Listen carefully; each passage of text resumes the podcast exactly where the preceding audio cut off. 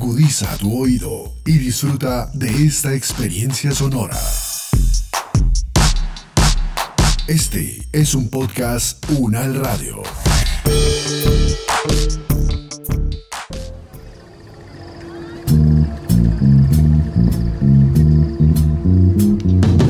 El síndrome de Van der Luz lo padecen quienes van más allá del simple deseo de viajar, una incesante necesidad de descubrir lugares y culturas nuevas. Este espacio es para las personas que poseen el gen del viajero.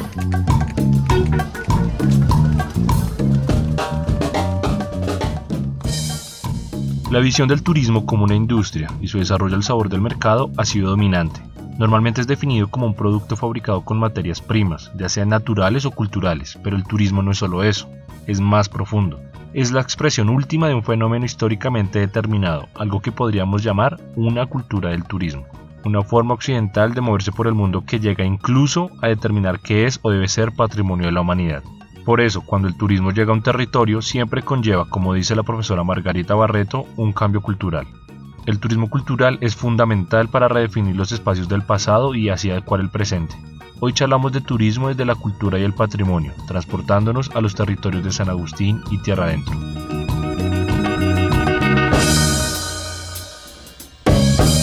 La Banderlusteca, un podcast que desenreda las diferentes aristas del turismo en Colombia.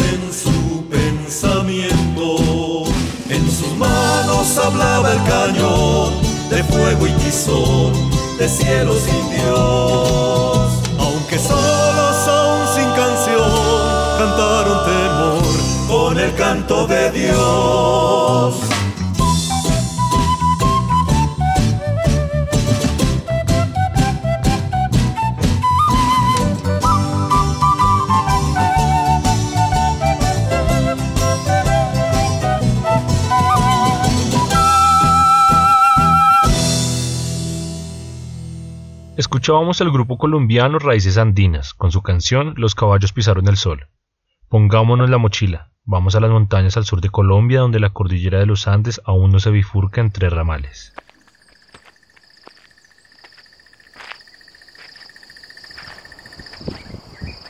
Un área con topografía quebrada, cimas escarpadas y profundos cañones que hacen difícil su acceso. Nuestro objetivo, San Agustín y Tierra Adentro. Lugares en el macizo colombiano que fueron hogar de culturas precolombinas de gran importancia histórica y cultural. Hay quienes dicen que la estatutaria de estos pueblos escultores constituía la biblioteca en piedra más grande que existía en América antes de la invasión europea. Hoy en día existen dos parques arqueológicos públicos en cada uno de estos sitios, con el objetivo de preservar la riqueza material allí encontrada. Además son dos sitios con declaratoria UNESCO de Patrimonio de la Humanidad y esto nos hace pensar inmediatamente en su importancia como centros de estrategia de conservación y puesta en valor de lo patrimonial. Hoy en día, por alguna razón, a las personas les interesa visitar sitios alrededor del mundo con atributos culturales, y este deseo se manifiesta haciendo turismo. A la vez, hacer turismo evoca un imaginario occidental histórico, este pensamiento del descubrimiento de nuevas culturas, lo cual muchas veces conlleva conflictos. San Agustín y Tierra Adentro demuestran la inherencia de los conceptos de turismo, cultura y patrimonio. Hoy en la Vanderlusteca nos preguntamos por esta relación e intentamos definir turismo desde una arista cultural.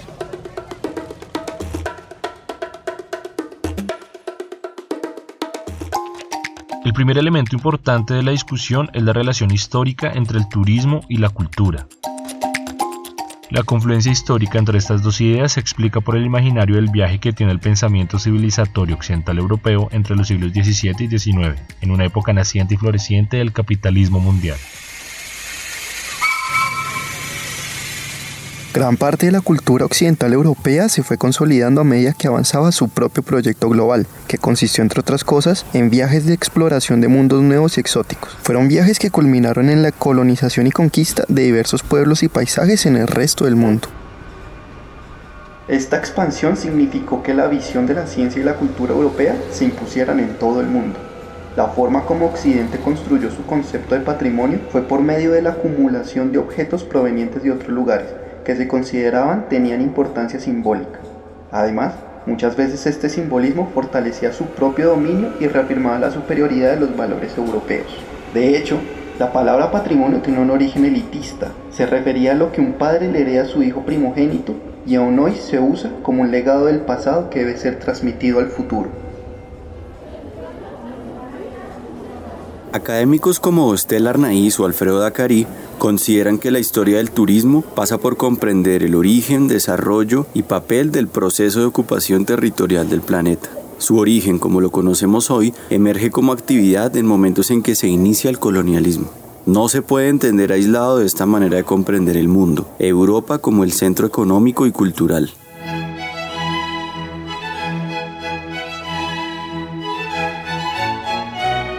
De esta época son las grandes exposiciones universales, la revolución en el transporte y el auge de los museos y los zoológicos.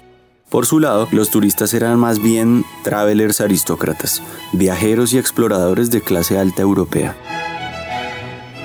Desde entonces ha predominado una noción del patrimonio desde lo material, ya que Europa asoció su cultura con los grandes monumentos de su pasado grecorromano.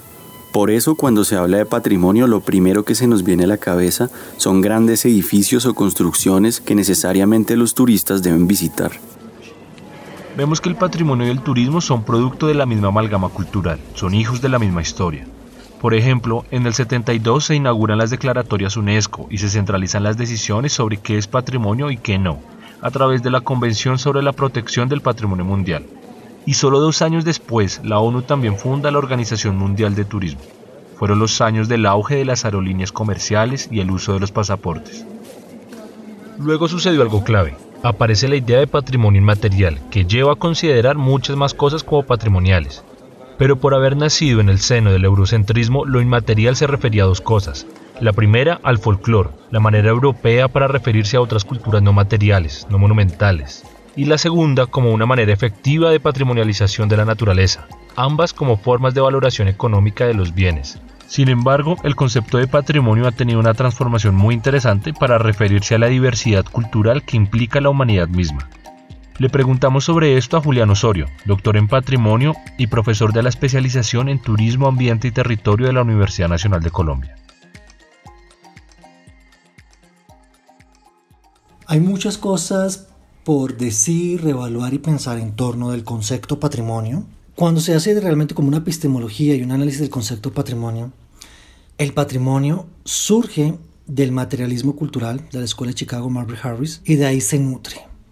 Y es eminentemente todas estas relaciones que como sociedad e individuos entablamos con el entorno biofísico y son relaciones materiales, llámese arquitectura, gastronomía, lo que le quieran poner y cómo los seres humanos a través de la materialidad se relacionan con el entorno natural.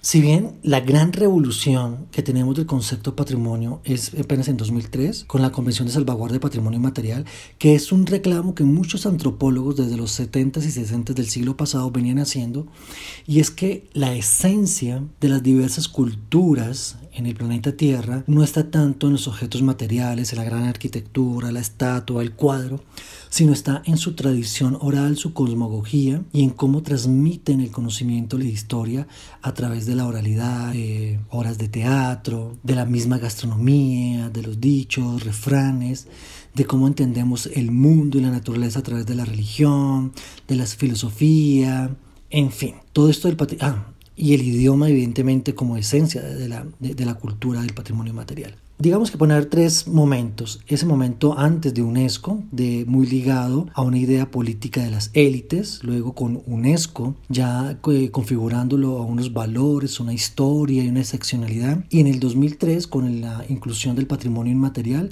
ya en un contexto mucho más universal y amplio, de una idea de cultura más amplia, donde el componente no solamente material, sino el componente oral, son básicos para entendernos como, como sociedad y como civilización.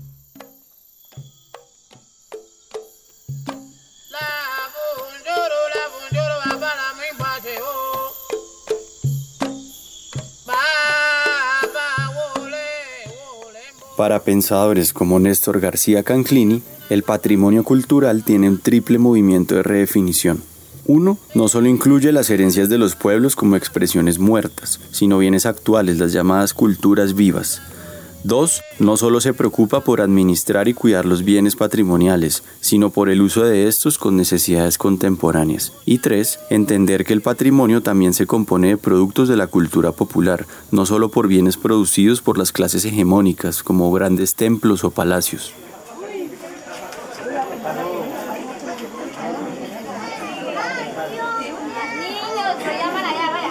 Esto está directamente asociado a los cambios sobre el turismo actual. Nuevas tipologías se abren camino, como el agroturismo o el turismo comunitario. Ya no se valora únicamente comer en los restaurantes más finos de una ciudad, sino también en donde se sirve y prepara alimento popular. Al turista contemporáneo le interesa vivir experiencias culturales más auténticas y no simplemente completar una lista de chequeo con una serie de museos, monumentos y edificios.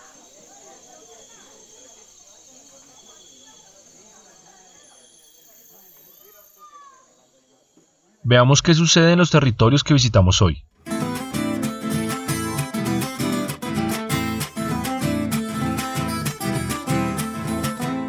Los territorios de Tierra Adentro y San Agustín han sido declarados Patrimonio Cultural de la Humanidad por su carácter monumental. En el planeta hay 44 bienes patrimoniales, 8 en toda Latinoamérica y de estos 2 están en Colombia, y lo son por un criterio de la UNESCO que es aplicado casi exclusivamente a los sitios arqueológicos.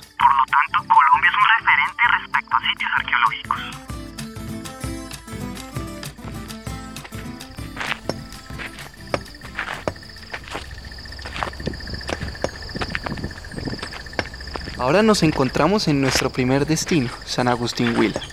En este lugar visitamos su parque arqueológico, el que reúne el mayor conjunto de monumentos religiosos y esculturas megalíticas de toda Sudamérica. Las estatuas, ejecutadas con gran maestría y hechas principalmente con coba y andesita, dos rocas volcánicas, representan diversas deidades y animales mitológicos. Con espectacularidad nos hablan de la fuerza creadora e imaginativa del pueblo escultor, una cultura de la región andina septentrional que probablemente floreció entre los siglos I y VIII de nuestra era.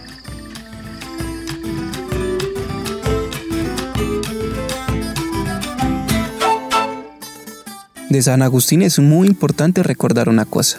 La posición y disposición de la inmensa mayoría de las estatuas ha sido alterada. Sus descubridores fueron campesinos y guaqueros, quienes las desenterraban y movían de muchos lugares alrededor, quebrando varias de ellas. Además, todas las estatuas estuvieron siempre sepultadas bajo tierra. Fueron enterradas por sus creadores, nuestros ancestros. Hemos sido nosotros y nosotras, la gente del presente, quienes las hemos erigido en la superficie como monumentos.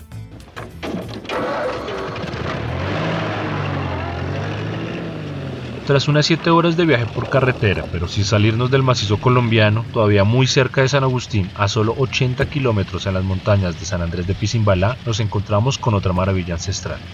Llegamos al Parque Arqueológico de Tierra Adentro, el cual también luce sus propias estatuas monumentales, pero que tiene una cosa única en el planeta, los hipogeos. Unas preciosas y enormes tumbas subterráneas de forma redondeada, excavadas dentro de la roca sólida con columnas y arcos de piedra en su interior y que están ornamentadas con orfebrería y pintura original. Son un tesoro invaluable que deja ver la complejidad social y la riqueza cultural de nuestros abuelos. Recordando el sentido de patrimonio asociado a la monumentalidad del que hablábamos antes, hoy podemos estar seguros de que las estatuas y los hipogeos no eran monumentos para sus creadores, tenían un significado diferente del valor de lo subterráneo. Julián nos comparte también sus apreciaciones sobre ambos territorios. Hay unas diferencias entre San Agustín y Tierra Adentro muy grandes y bueno, si bien no es el mismo territorio, hace parte bueno, de una macroregión sur del Huila y una pequeña parte del Cauca y están dentro del mismo eje vial y, y si uno pensara pues en una ruta turística harían parte del mismo itinerario turístico, pero hay unas diferencias solo pensándolo desde un concepto bastante complejo y un poco limitante que es competitividad y todo un tema de infraestructura turística y vías que han favorecido mucho más a San Agustín y hace que vaya más gente. Un San Agustín que es bonito, políticamente correcto, una gran vía para que te lleva y uno con una riqueza y diversidad viva cultural latente que aún no es comprendido porque no tiene vías de comunicación, está aislado y alejado en los Andes. Y ya en términos de administración cultural, serviría el mismo paralelo con San Agustín en el sentido de que hay una falta de infraestructura vial, se nota un poco la ausencia del Estado en San Agustín más que, perdón, en Tierra Adentro que en San Agustín, y se puede decir, para generar polémica, un tema de conflictos étnicos que están por resolver, donde hay una prominancia y una identidad indígena viva y latente que hace parte del territorio. En cambio, en San Agustín aún lo indígena está muy en el borde, muy la presencialidad de lo blanco y lo criollo, que hace que si bien hay tensiones, no sean tan fuertes y tan evidentes. Entonces, esto desde la gestión patrimonial y cultural genera unos interesantes paralelos de, de análisis, siendo una región entre comillas cultural y geográfica casi que muy parecida y generan una unidad desde lo turístico. Luis Franco, investigador y antropólogo experto en tierra adentro, dice que para los indígenas y campesinos el patrimonio representa otras cosas. Representa su olvido, su marginalidad, sus luchas pasadas y futuras, la violencia del Estado instalada en sus cuerpos y en su territorio pero también representa para algunos su salvación, la posibilidad de articularse a las redes económicas y conseguir el sustento que por otros medios ha sido escaso. La pregunta entonces es, ¿acercarse al territorio con esta visión de patrimonio arqueológico occidental salvaguarda la memoria del pueblo escultor así como la cultura viva de la población actual?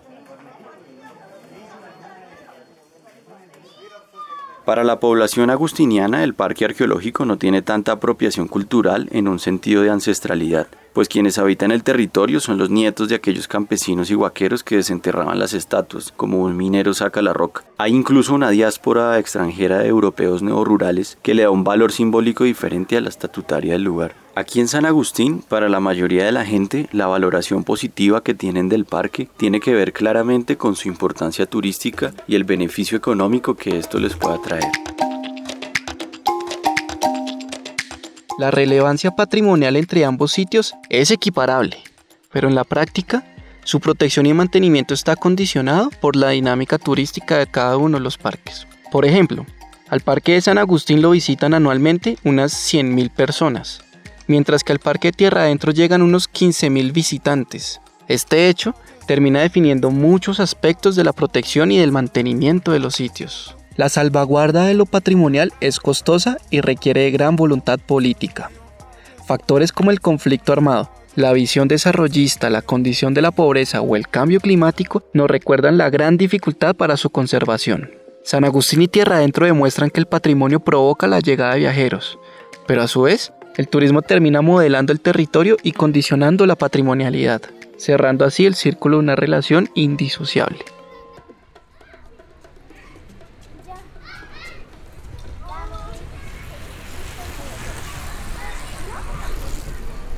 Ya vemos que es imposible hablar de turismo cultural sin ahondar en cómo se entiende el patrimonio. Entenderlo desde la cultura viva es pensar en las posibilidades de acción y de transformación que tienen las sociedades sobre el patrimonio mismo, proteger su identidad, símbolos y significados.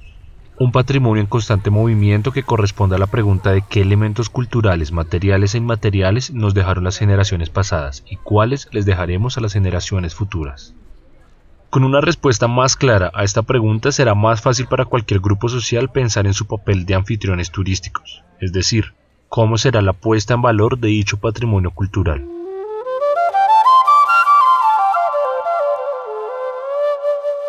El caso de San Agustín y Tierra Adentro puede servir para resignificar y dignificar identidades indígenas, mestizas o campesinas. Las comunidades que habitan estos territorios deben definir cuál es el fin político y económico que quieren darle al turismo cultural como estrategia de valoración de un patrimonio así de importante. David Dellenbach, un estadounidense que dedicó su vida a estudiar al pueblo escultor, dice que la mayoría de la gente preferiría ver la verdad, ver las estatuas tal y como estaban, en vez de verlas posadas como para una tarjeta postal o como un grupo de monumentos esparcidos sin razón o contexto. Así seríamos capaces de diseñar y recrear la primera tumba bajo tierra, organizada en la forma correcta y adecuada para ser visitada y con la primera estatua de nuevo ubicada en su sitio original, en su hogar. Y así algún día los visitantes de los sitios del macizo verán las estatuas del pueblo escultor tal como fueron dejadas, en la matriz de la Pachamama. El turismo en muchas partes del mundo está siendo resignificado por grupos diversos, quienes se aprovechan de él para defender y apropiarse de su cultura pasada y presente y así romper la idea de continuidad cultural de lo avanzado y de lo atrasado. Si esto sucede, se daría un intercambio mucho más armónico, por un lado, el visitante percibirá el patrimonio como un elemento vivo, no como las ruinas de algo inexistente y en desuso. Por otro lado, las comunidades que hacen de huéspedes pueden percibir la preservación y la memoria como un ejercicio de resistencia y reivindicación de sus territorios. Creemos en un escenario utópico, un cambio de paradigma, una especie de turismo de igual a igual, en el que tengamos el doble papel de recibir como anfitriones y visitar como turistas. Al fin y al cabo, todas y todos tenemos algo para ofrecer y deberíamos tener los medios para visitar y conocer también.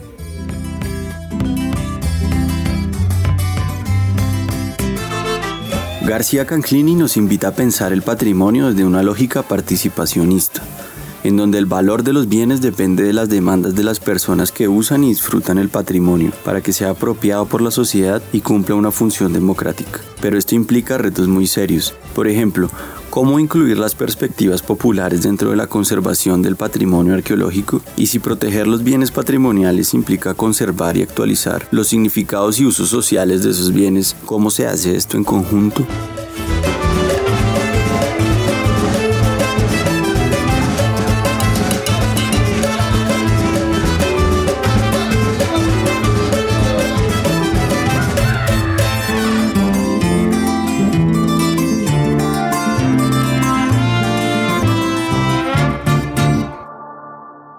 Finalmente, la cuestión detrás del patrimonio es asumir la necesidad de democratizarlo y de paso democratizar también el turismo. Si algo nos deja este recorrido es la idea de que el patrimonio turistifica, pero el turismo también patrimonializa. Finalizado nuestro viaje hacia los parques arqueológicos de San Agustín y Tierra Adentro, en la sección de Échenle Ojo les queremos invitar a que exploren por su propia cuenta otra maravilla ancestral, muy útil para pensarse la hermandad entre turismo y patrimonio.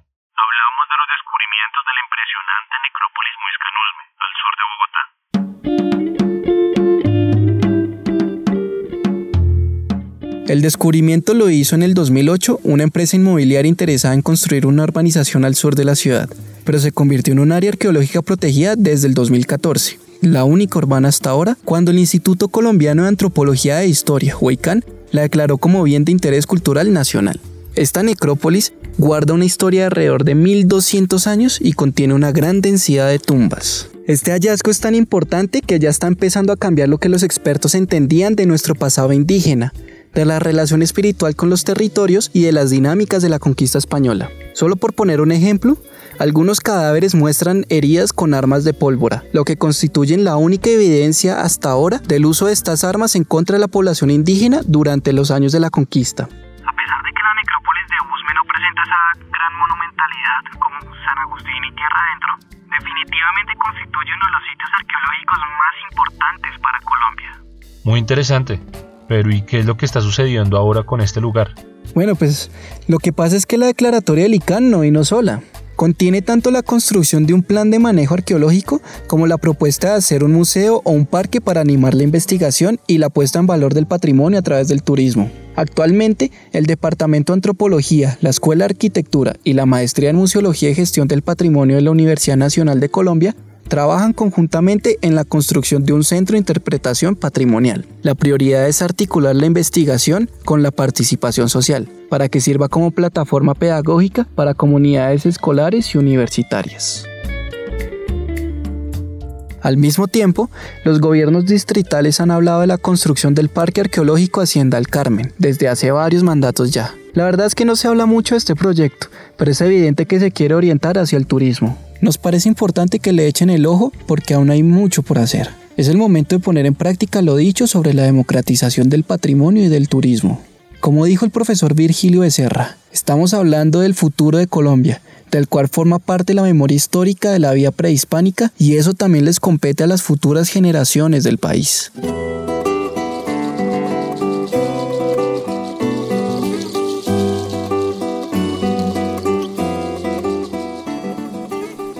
Hemos llegado al final de nuestro episodio sobre turismo y patrimonio. A Julián Osorio, muchas gracias por su participación. Esperamos poder compartir nuevamente.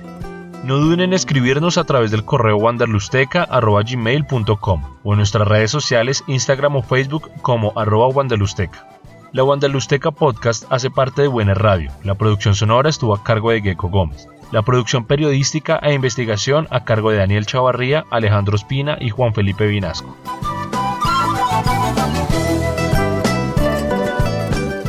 Les dejamos ahora con el grupo Juglares de Cali y su bella pieza Santa Juana. Muchas gracias por escucharnos y hasta la próxima.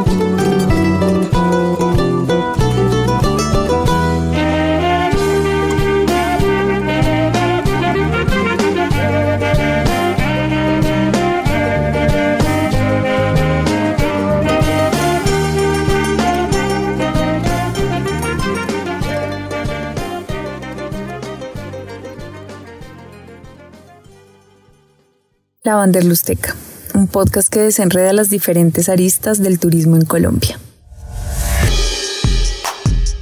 Las opiniones aquí expresadas son de entera responsabilidad de sus autores y solo comprometen a los realizadores de este podcast. No representan necesariamente el pensamiento de la UN Radio ni la posición oficial de la universidad.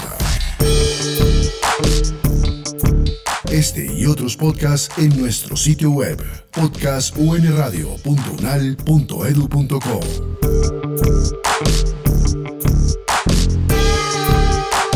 Universidad Nacional de Colombia, proyecto cultural, científico y colectivo de nación.